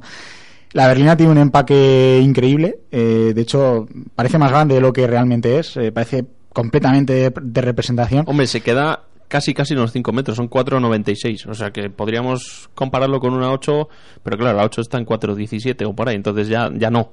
Sí, eh, Porque la siguiente generación de berlinas grandes se situarán en, en casi casi unos 5 metros. Sí, pero de todas maneras eh, ha ocurrido en varias marcas. Eh, si- sin ir más lejos, el, el Mazda 6, en su momento cuando salió, se quedaba un poquito en tierra de nadie. Era como una especie de voy a buscar el segmento E y voy a buscar también el segmento D. O sea, me quedo entre medias y a lo mejor me cojo a los dos tipos de clientes o a ninguno. O sea, no, no sé.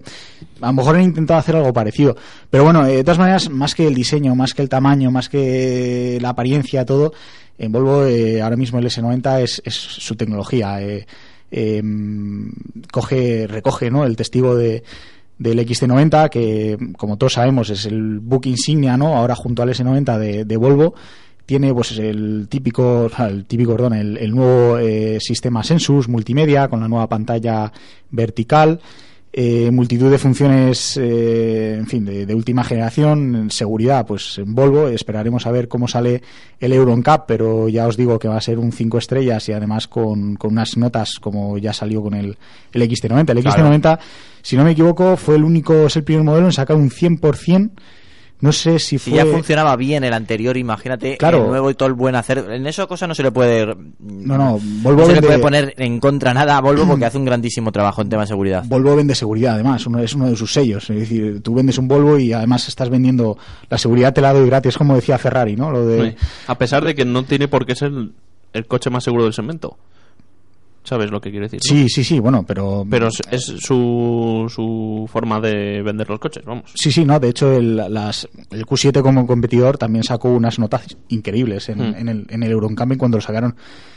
Pero bueno, el tema es eso. Y en cuanto a motores, pues más o menos igual que, que el XT90. eh, motores 2.0 turbo, tanto diésel como, como gasolina, de cuatro cilindros. Esa nueva generación de motores de, de Volvo. Diferentes escalonamientos de, de potencia. Y luego, pues como tope de gama, el T8, que es el híbrido enchufable, pues exactamente igual que, que el XT90. Un motor eh, gasolina de 320 caballos y, y un sistema eléctrico, bueno, pues que da un poquito más de 400. Sí. A mí, a mí me convence, ¿eh?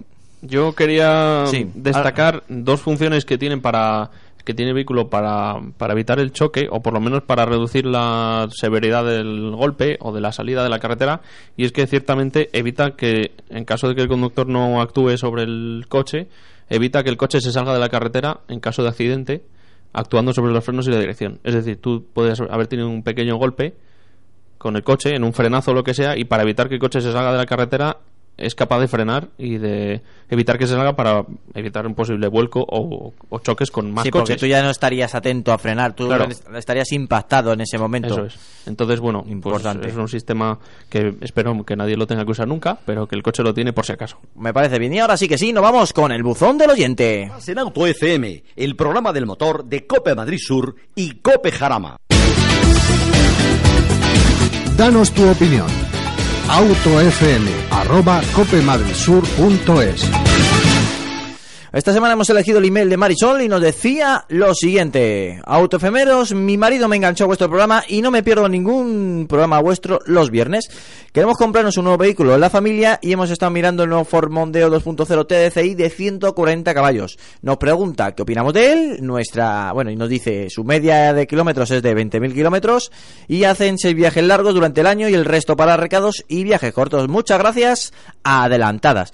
Bueno, pues nos vamos con Marisol. La verdad es que hemos tenido la oportunidad de probar este vehículo hace ya unos meses y te podemos decir que posiblemente, por no decírtelo así tajantemente, ahora mismo es uno de los referentes del segmento en, por comportamiento, aunque sea también muy subjetivo, por diseño, eh, por espacio, por maletero, tiene muchísimo maletero y es un coche perfecto para hacer muchísimos kilómetros y viajes. Vas a disfrutar bastante tanto de conducción como de copiloto.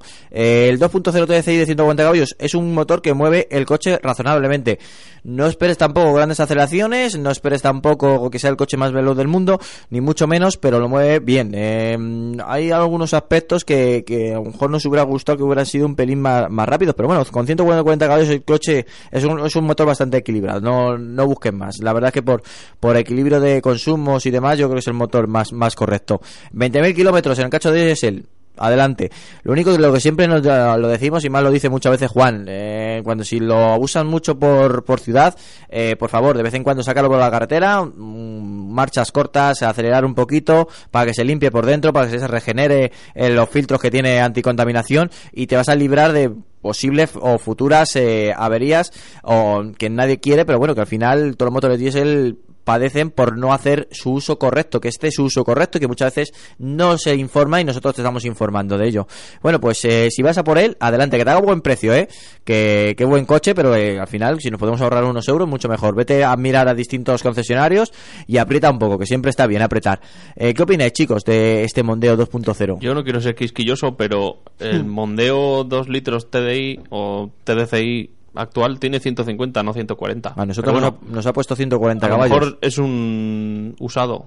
Quiero decir, es un modelo usado de la generación O a lo anterior. mejor se ha O equivocado a lo mejor ha sido un pequeño error. Pero Sí. vamos, que mm, a mí es un coche que todo el mundo decía lo de Aston Martin y lo de Aston Martin y lo de Aston Martin. Mucha herencia en Y esa parecía parrilla. una crítica, pero a mí todo, vamos, a mí me parece bu- buena idea el que hayan cogido un diseño Es que es un diseño pa- bueno. parecido, aunque bueno, no me gusta Pero- que los coches se parezcan entre ellos, pero Hablan bueno. que el próximo Citroën C1 va a tener rasgos Ferrari. No, pero también es cierto que lo de Ford con esa parrilla tipo Aston Martin no es cosa de ahora. O sea, lleva eh, in- intentando definir su, su personalidad en la parte delantera con ese tipo de parrilla desde hace ya por lo menos 7 8 años. Es que Ford tenía, yo que sé, por ejemplo, el Fiesta, que antiguamente- que no se parecía al Focus y que tampoco se parecía al Mondeo. Eran todos diseños, au- aunque el Mondeo y el Focus se parecían bastante, pero eran todos diferentes. A ver, tenía su sentido antiguamente porque el diseñador de, de Aston Martin, si no me equivoco y si no que me corrija algún oyente, eh, era Ian Carum que era el que eh, diseñaba tanto para Aston Martin como para Jaguar. De ahí que inicialmente incluso Aston Martin y Jaguar tuvieran unos frontales eh, ciertamente parecidos. Eh, pertenecían ambas al grupo Ford, con lo cual eh, digamos que esa transferencia de estilo de diseño era hasta cierto punto lógica. Actualmente con Aston Martin en manos de David Richards tendría menos sentido, pero sí hay como un- una pequeña herencia todavía que se percibe de, de antaño. A mí el diseño, personalmente, yo ya lo he visto en la calle varias veces y me gusta bastante, sobre todo porque mm, sin dejar de ser un Ford Mondeo ha dado un punto de revolución en la parte de la estética sin salirse tampoco demasiado y ha acertado. O sea, yo creo que es un diseño bas- que, que, que ti- que tiene empaque. O sea, que tú lo ves, no ves el símbolo y parece que estás ante una berlina un poco o incluso más premium, ¿no? Y dicho esto, pues ya es cuestión de que mis compis opinen del motor. Sí, yo, prestaciones. bueno, yo, yo en cuanto al coche, en cuanto a diseño, ya para cerrar el, el tema, eh, sí, yo estoy de acuerdo que por, el, por delante la verdad es que me, me gusta el nuevo diseño, me gusta la nueva estética. Por detrás no tanto, perdonad por discrepar tanto, pero por detrás no. no- De- de prefiero, donde prefiero, verlo venir. A mí me, suena- me gusta, me suena, me gusta más la versión familiar. Y últimamente en las berlinas me está gustando más la versión familiar. Por, por diseño, más que Te por... estás haciendo mayor, Alejandro. Sí, pues será Sí, entre, te gustan los coches más aislados y las versiones. Te estás acercando mucho a Juan. En breve el Dentro de- sub, cae el sub, eh, ya. Dentro de, dentro de poco preferirá los diésel, los coches automáticos y habremos pensado que han, ya han lobotomizado o algo parecido. Este en breve le, venimos, le vemos venir en coche autónomo. eh. Al tiempo, al tiempo. Pero bueno, el- en cuanto al coche, sí, eh, no sabemos si por este error estamos hablando de la nueva generación o de la anterior. Vamos a decir que estamos hablando de la nueva. Sí, porque dice Eh, un nuevo vehículo claro. de la familia, entonces entendemos que es nuevo. Vamos a, la generación nueva. Vamos bueno, a sí. tener en cuenta que es el nuevo, eh, sí, mecánicas de última generación. Eh, tam- también se ha conseguido unos consumos bastante ajustados. En cuanto a tecnología interior, yo no sé mm, estos oyentes cómo, cómo la apreciarán, pero vamos, tiene lo último en cuanto a sistemas multimedia y demás. En fin, es un coche que está a la última. eh, incluso tiene, si no me equivoco, tiene incluso cua- cuadro de mandos digital, completamente Mm, digital. eso es. O sea, que quiero decir, es un no, coche. el Infotaine está muy bien lo que han conseguido, ¿eh? La Sí, verdad sí. que evoluciona mucho en ese aspecto Ford y era uno de... Siempre fue, en los últimos años fue también un poco marca de la casa, porque pusieron las pantallitas. Sí, pero pantallas muy pequeñas que el- la Con muchos competencia- botones. Claro, con muchos botones que la competencia le adelantó en tecnología. Pero, como, bueno, pues al final se dieron cuenta y han cambiado y ahora están pues en, en- entre la élite de las marcas eh, o utilizando una tecnología bastante sencilla, táctil y encima pues que se puede conectar con los teléfonos móviles con De bastante hecho, sencillez. puede tener hasta wifi. Puedes conectar Sí, sí. hasta cinco dispositivos por wifi. Para navegar dentro del coche. Entonces, eso para mí, vamos, fundamental. ¿Tú fundamental. conduces o navegas? No sé, muchas veces me lo pregunto. buen eslogan. Alejandro. No, Alejandro ya, mira, da- vete dando ideas a BMW. Eso está el de BMW sacando ahí. Puedes sacar la tablet por la. por la- lo estás viendo, ¿no? Bueno, oye, Juan, eh, por cierto, dejando. Bueno, eh, Marisol, cuando tengas el coche o cuando te acerques a concesionario y luches por el precio. Que lo luche bien, eh, que lo luche bien. eh, mándanos una fotito del nuevo Mondeo, eh, que nos hace ilusión, ya lo sabes.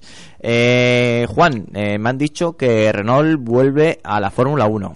Te han dicho bien y además con una idea que ya adelantamos en la página web hace apenas un mes y era que iba a volver con eh, bueno hay- Con un se han mezclado dos cosas ganador. se han mezclado dos cosas este, te estoy mezclando ahora mismo la noticia pero porque se han dado al mismo tiempo y están interconectadas Renault vuelve a la Fórmula 1 comprando el equipo Lotus Importante. importante. Eh, no es algo que la gente no presupusiera ya, pero como se llevaba tanto tiempo comentándolo, parecía que nunca llegaba el momento de hacerlo oficial. Ya es oficial. Y un detalle también importante es que ha, unido, ha venido unido a otra noticia, y es que por fin el equipo Red Bull tiene nuevo motor, ya también oficial.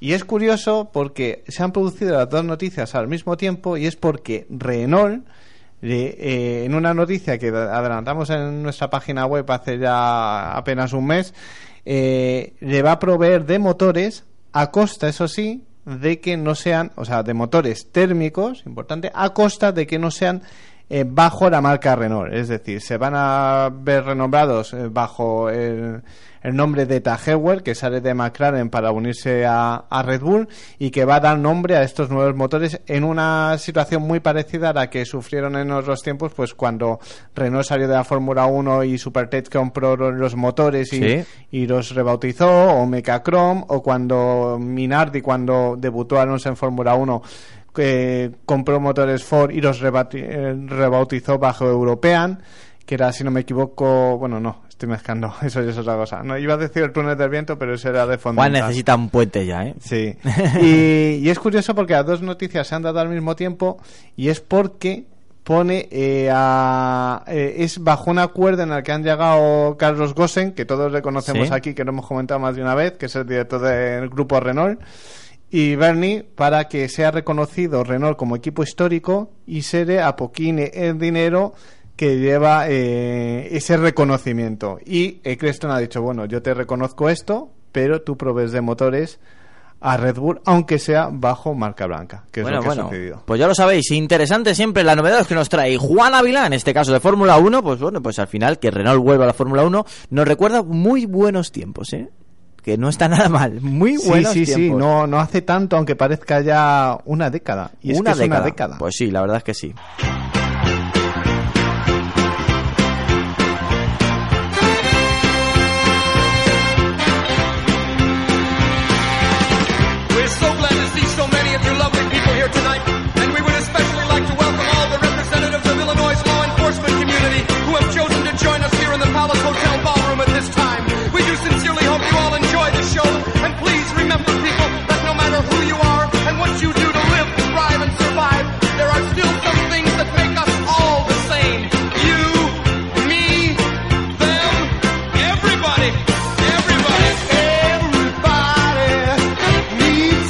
Bueno, con esta melodía nos vamos con la prueba de la semana, una prueba de la semana muy especial que nos ha encantado, nos ha gustado y bueno, seguro que a ti también te apasiona, te apasiona tanto como a nosotros, porque son de esos coches que nos dan pena devolver.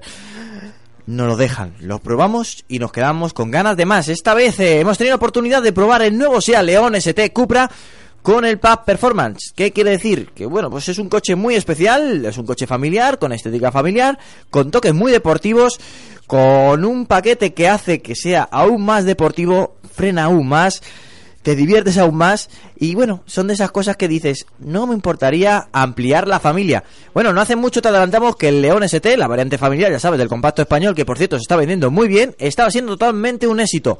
Ahora, unido esta versión tan especial, tan fiera, eh, se ha unido la versión más potente, la versión Cupra. Eh, bueno, es que debajo de este capó encontramos el motor 2.0 TFSI que genera nada más y nada menos que 280 caballos de potencia.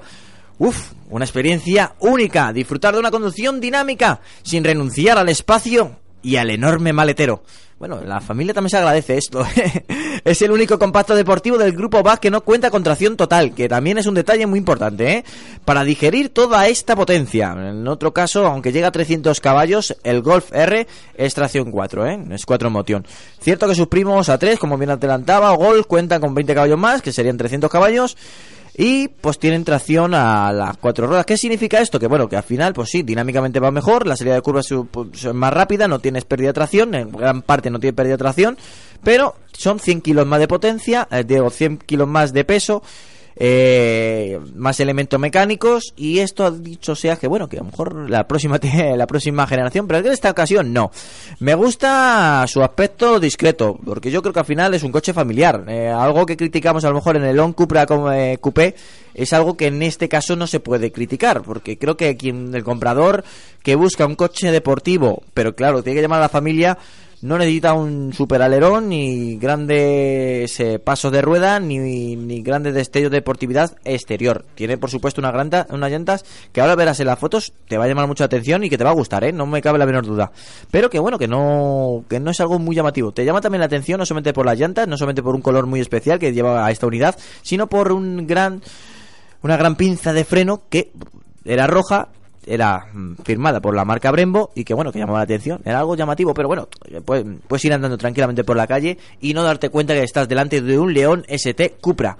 Asientos deportivos, también firmados por Cupra, umbrales de puerta personalizado, instrumentación decorada con el simbolito de Cupra, pero bueno, al final y al cabo tampoco es un grandísimo cambio, no es algo que digas, estoy en una unidad totalmente diferente a un León ST. Eso sí, en comportamiento es otro mundo. Un comportamiento que bueno, que Alejandro, que tuvo la oportunidad también de probarlo, puede decir más detalladamente qué sintió a los mandos de este coche. Sí, yo antes de que los oyentes se vayan a, a concesionarios de SEAT a comprar uno, tengo que decir que la versión actual, el Model Year 2016, aunque a pesar de que todavía no estamos en el 2016, pero ya se habla de, del modelo del año que viene, eh, lleva 290 caballos, que son 10 más, que puede que no se note mucho, pero bueno, ahí están, ¿no?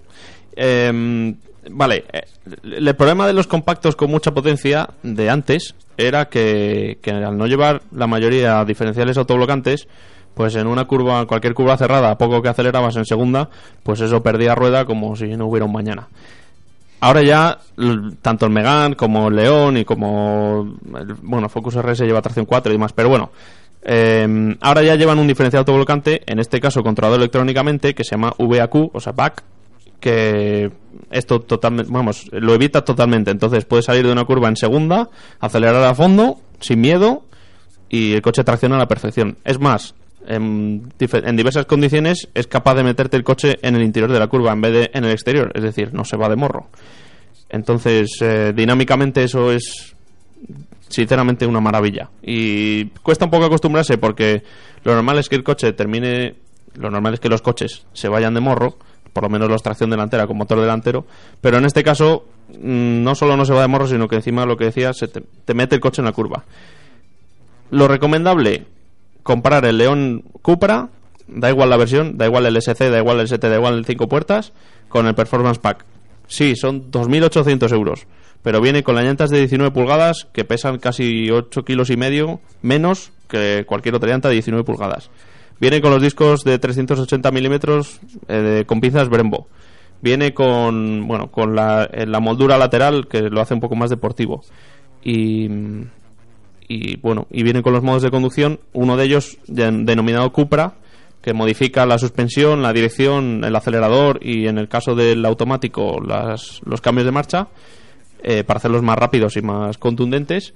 Y está eh, realizado el setup por Jordi Gené, que es el que hizo el récord en el circuito de Nürburgring. Entonces, Eso es muy importante, ¿eh? eh, en cuanto le das al botón, hay muchos coches que le das al botón Sport o le das al botón R o al botón que sea y sí, notas un pequeño cambio, pero en este coche cambia totalmente. Ya solo en el confort de la suspensión se vuelve una roca y, y eso, y te anima a ir un poco más ligerito.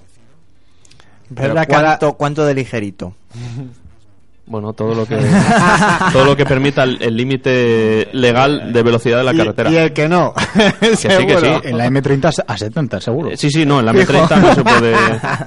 Es que debería la cara de, de ese arqueo de ceja de niño travieso, como que del que se lo ha pasado bien, ¿no? Y digo, Es que "Buah, además este luego disfrutado". abres el maletero y puedes meter maletas y puedes meter cosas y, y tienes un coche que es un Abres el familiar. maletero y puedes meter cosas. Sí, me refiero que, que es un coche de casi 300 caballos que va muy bien, corre muchísimo y parece que Y se cuando lo vas- puedes vender a la señora. Claro, Oye, cuando vas, conduci- cuando este vas conduciendo viene puedes ir realmente rápido y es muy eficaz, mm, de los que de los compactos más eficaces que hay. Es el, el mítico coche de cariño, vamos a comprarnos un coche. Claro, un familiar, tiene mucho un familiar. espacio, familiar, Claro. y los niños ya vendrán. ¿no? Y, del motor, cariño, nada, del motor no te preocupes. Sí, del motor me encargo yo. Entonces, bueno, eh, vamos, la versión familiar es que es casi casi el coche definitivo porque tienes un coche familiar muy práctico que corre mucho, que no gasta excesivamente mucho y que siempre puedes cambiar el modo en- de A conducción la, a, a a tu la hora de compararlo con el mismo motor y versión, pero con eh, sin ser familiar, ¿tú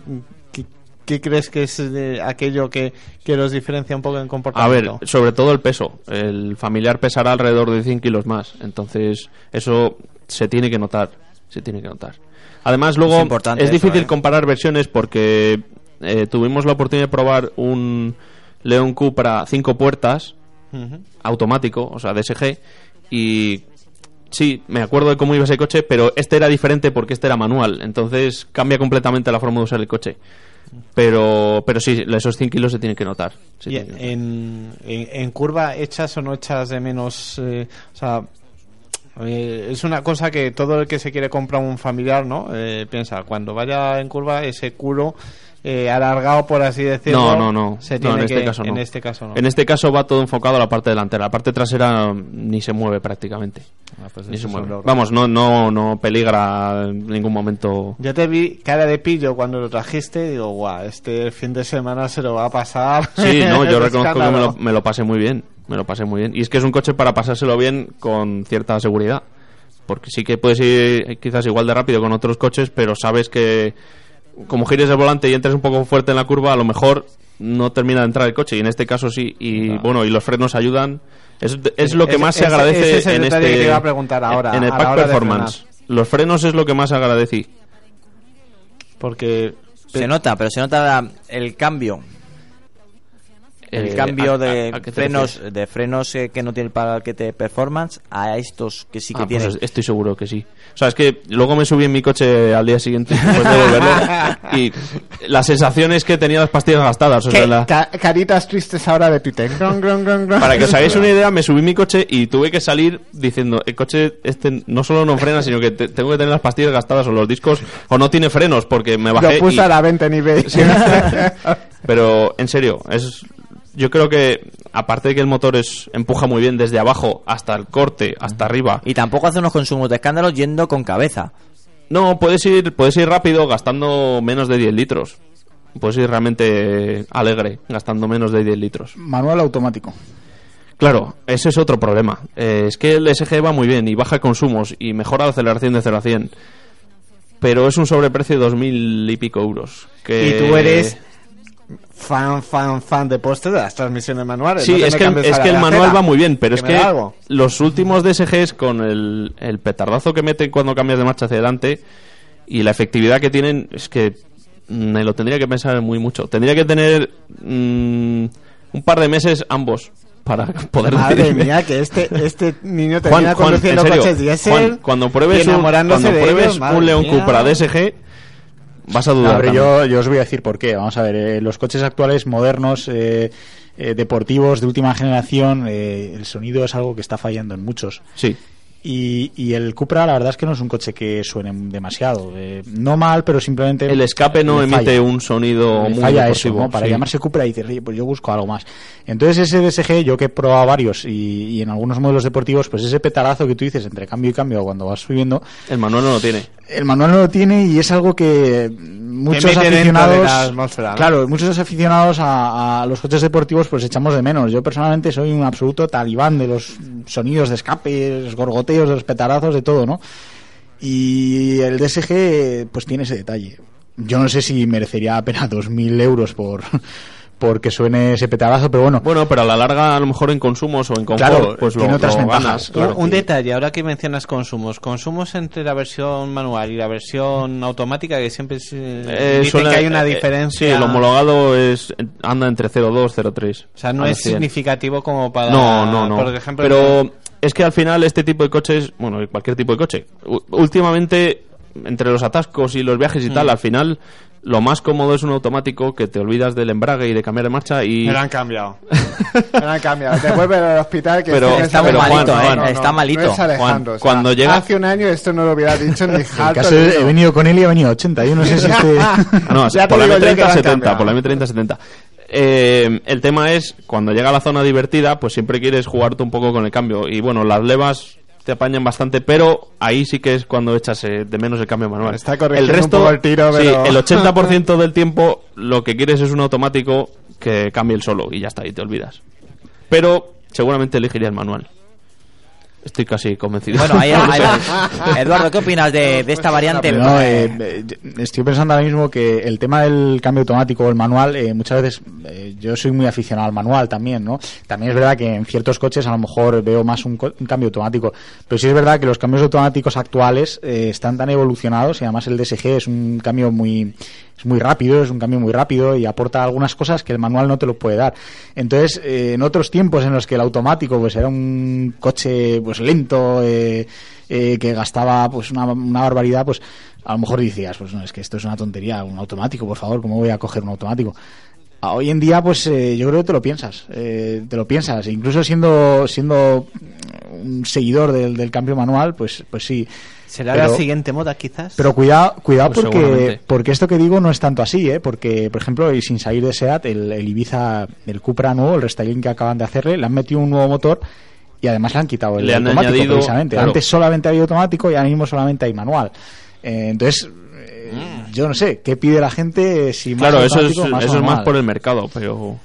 También No habrá, que ver, eh, yo me imagino que también, eh, según lo que comentas, eh, esto de que hayan quitado el cambio automático en, en el Seat Ibiza, a lo mejor tiene que también un poco que ver con los gustos según las edades, ¿no? A lo mejor el, el Ibiza, que se vende entre los 20 y 35 años, la gente le gusta más utilizar el cambio manual y según vas avanzando en el rango de edad, a lo mejor eh, la preferencia por el automático se, se instala un poco más, ¿no? Y por eso a lo mejor vemos más coches automáticos en gama media, gama alta que, que en Puede ser, pero vamos, yo, yo creo que la principal, la principal razón es el tema de la evolución de- del cambio automático. A día de hoy, un automático es, es muy rápido, es divertido, es eficaz, eh, reduce consumos, reduce presta o sea, mejora prestaciones incluso.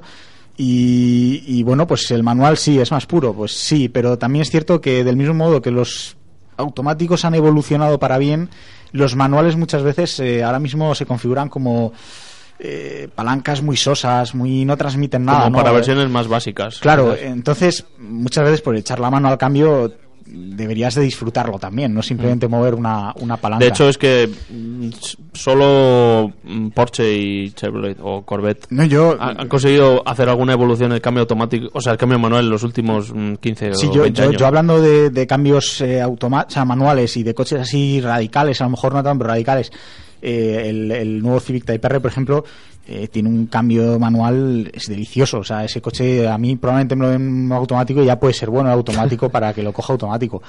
Otros coches, pues sí es verdad que, mm, pues bueno, son un poquito más sosos, no, no, no te, es simplemente mover una palanca, vaya, una Mm. pieza, además que cubierta de cuero, pues sí, ya está. Eh, O incluso de plástico en algunos. básicamente. Entonces, eh, yo creo que esa es la razón. En cuanto al coche, la verdad es que lo probé hace mm, un mes, me parece, en el circuito de. Cataluña, pero nada, era un circuito de, de conos, era un performance también, era un SC, no un ST. El coche, pues eh, tampoco tuve mucho tiempo de, de probar. Eh, ¿Qué pero- quieres más? Sí, sí, claro. eh, la verdad es que se portaron muy mal los de SEAT, dejándome el coche solamente unos minutillos. Bueno, bueno, pues eh, ya lo sabes, en la prueba de la semana, el nuevo Seat León ST Cupra con el pack Performance. Eh, es un pack, como bien ha dicho Alejandro, que tampoco crece mucho en precio y que te lo recomendamos al 100%. Es más, si tienes que elegir entre DSG y el pack Performance, El pack performance. Ya es está. que no es que no concibo, igual que no concebía un Cupra de 265 caballos, pues no concibo un Cupra sin pack performance. Es que es, es vital para ese coche. Pues muy importante la declaración de Alejandro, que ya sabes que también ha participado en esta prueba y que por cierto le gusta mucho León, ¿eh? Si se lo queréis regalar por Navidad, que ahora se acerca la fecha, Acepta regalos. acepta regalos. Bueno, Ya seguimos, os mando la dirección. seguimos adelante, eh, a- extendemos lo que nos ha dicho Juan, hablamos un poquito, pero un poquito, ¿eh? De Fórmula 1.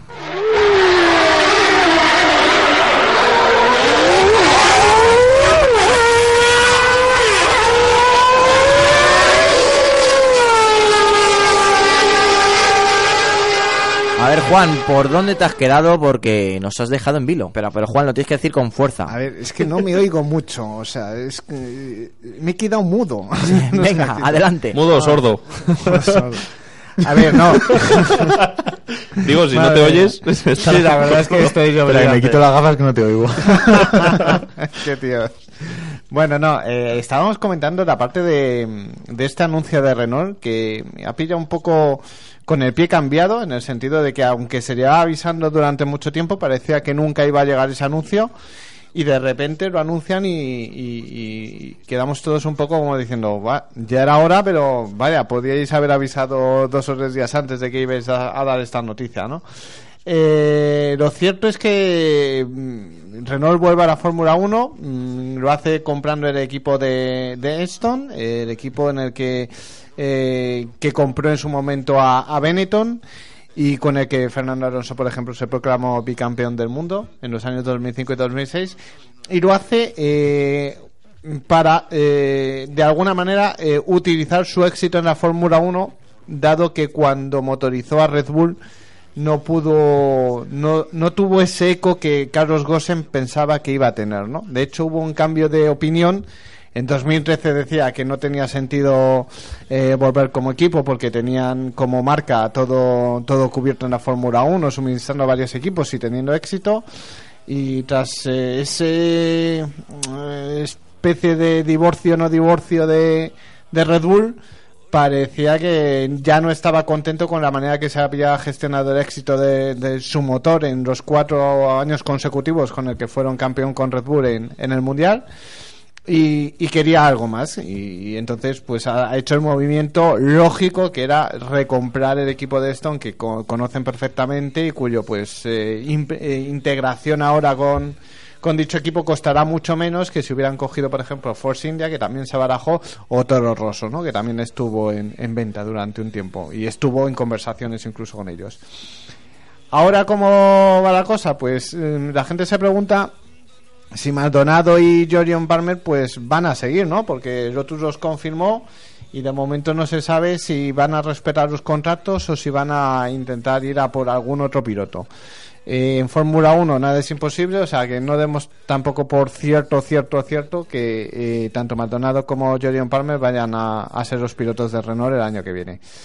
Eh, ¿Qué más? Pues eh, muy importante, Red Bull ya tiene motor. Eh, Red Bull ya tiene motor y es ha sido gracias a este acuerdo a dos bandas con Bernie Eccleston. Bernie Eccleston les dice, vale, reconozco vuestro vuestra aportación histórica a la Fórmula 1, que lleváis en ella bien como motorista, bien como co- eh, fabricante, constructor, eh, muchísimos años, algunos seguidos, otros no. Pero a cambio tengo un problema que tenéis que resolverme y es que Red Bull no tiene motor mm, porque rompieron con ese, ese contrato que les unía con Renault eh, creyendo que lo de Mercedes era algo hecho y ni mucho menos. Eh, Ferrari tampoco les daba una versión pata negra del motor. Lógicamente, pues después de cuatro años perdiendo los campeonatos contra ellos, no les van a, ahora a dar un motor para que cuando les toca su momento sean de nuevo Red Bull los campeones, ¿no? Entonces, eh, era la única salida eh, factible, o si no la única, por lo menos la, la más razonable y la que menos compromisos de tiempo eh, generaba el equipo, porque conociendo la parte térmica del motor, no había que hacer grandes cambios en el chasis si se decidían por eh, por esta unidad en vez de cualquier otra. Lo que sí es cierto es que la renombran bajo Tagewer, que es la marca que, que estaba hasta ahora en McLaren y cuyo dueño era coaccionista del equipo McLaren con no sé si era un 15 o un 25% porque ha ido variando a lo largo del tiempo pero era una de la, de la- era digamos así la mano derecha de Ron Dennis en el equipo no lo que hacía Ron Dennis es lo lo apoyaba y lo que no hacía pues también lo apoyaba o sea era como de como una especie como de, de socio que siempre le, le iba a dar la razón en el equipo, ¿no? Tuvieron sus diferencias y a raíz de ello, pues se entiende este, este movimiento. Eh, ¿Qué va a pasar ahora? Pues Red Bull ha confirmado mm, que eh, su equipo filial, Toro Rosso, que también tenía este... Sí, había por ahí algo raro, de ¿no? motores, a ver si continuaban, no continuaban, si cogían Ferrari. Bueno, pues han confirmado que efectivamente eh, van a tener motores Ferrari para el año que viene. Eso sí, de un año de antigüedad, o sea, es decir, los motores de este año serán los que utilice Toro Rosso el año que viene. Es decir, si hay una evolución de 15-20 caballos, pues no la tendrán, eso es así, y tendrán que, que vivir con esa situación. Es cierto que seguramente incluso un motor Ferrari de un año de antigüedad sea mejor que el motor Renault que tenían ahora. Pero lo que también es evidente es que tendrán que hacer modificaciones al chasis para adaptar esa, esa mecánica, ese motor y a un chasis que por otra parte se había con- se había demostrado en este campeonato que era muy efectivo, diseñado por GSK y que ha permitido ¿Diseñado por quién? James Kay. Ahora sí. Ahora... Ah, esto, eh, esto es como el tú, mu, es igual. Algo así, sí. La, la han recordado, la han recordado. La he recordado, la tenía que tirar, sí o sí. Y, y es curioso porque eh, por fin mm, entendemos que Carlos Sainz va a tener un motor que no se rompa cada dos por tres. O sea que es buena señal que, que en Toro Rosso, en el equipo de Faenza, tengan un motor eh, que les permita aspirar a competir de tú a tú con, con el resto de rivales. Si no con Ferrari y con Mercedes, lógicamente, porque no es su liga, sí al menos contra el resto de equipos. Eh, un Toro Rosso que además ha confirmado eh, sus dos pilotos. Ha confirmado que Carlos Sainz y, y Jos Verstappen van a seguir el año que viene, lo cual son buenas noticias. Hombre, hubiera sido una sorpresa mayúscula que, que no, lo, no lo hubieran hecho dada la temporada tan buena que han hecho ambos, ¿no? Uno pues con más suerte que el otro en el sentido de que eh, Carlos Sainz se le rompió el motor cuatro o cinco carreras seguidas y eso no es ni medio normal, ¿no? Y sobre todo cuando Bueno, también hizo algún tuvo algún percance entrando y o saliendo de boxes. Sí. Una carrera tras otra. Sí, bueno, de- de- eh, las paradas en boxes, que también han sido un poco criticadas en el Toro Rosso porque siempre fallaban del mismo lado, ¿no? Mm. Era curioso que eso, que siempre en el equipo de Carlos cayera pues eh, algún tuercas, alguno que no lograba meter la rueda como debía, etcétera, siempre ocurría algo. Pero bueno, todo eso es de esperar que para el año que viene esté esté solucionado, con lo cual ya tenemos otra Mm. Buena noticia que es la continuidad de Carlos Sainz eh, la temporada que viene.